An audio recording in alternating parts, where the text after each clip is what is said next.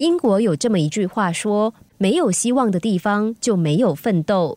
你的希望有多高，奋斗的目标有多高，就一定可以让自己跨上那样的高度。没有什么是不可能的，除非你自己也这么认为。”有一位生物学家把一群跳蚤放入实验量杯里，上面盖上一片透明玻璃。跳蚤跳着跳着，纷纷撞上盖在上面的玻璃。不断的发出叮叮咚咚的声音。过了一会儿，他把玻璃盖拿开，所有的跳蚤依然在跳，只是将跳的高度调到接近玻璃，以避免撞到头。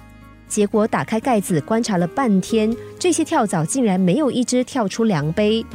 其实跳蚤是可以跳到自身高度的一百倍以上的，可是为什么会在短时间内变成这样呢？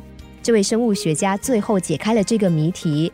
这些跳蚤并不是生理上跳不高，只是他们觉得再往上就会撞到顶，因此局限了自己跳跃的能力。换句话说，他们已经适应了环境，不再挑战那块玻璃盖了。不过，生物学家也发现，当他把量杯底部用火烧热，所有的跳蚤又会发挥求生的本能，全部都跳出量杯之外。生物学家可以用火让这些跳蚤做最后的奋斗，让他们为了生存再度高高跃起。但是在我们的人生当中，又有几次这种火烧屁股的机会呢？很多人遇到危机的时候，不是想办法撞破那面障碍，而是乖乖的束手就擒，放弃求生。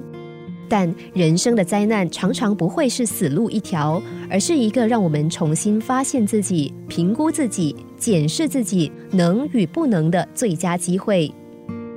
因此，遇到困境的时候，千万不要低估自己，不妨试着奋斗到最后一刻，重新发掘自己体内的潜能。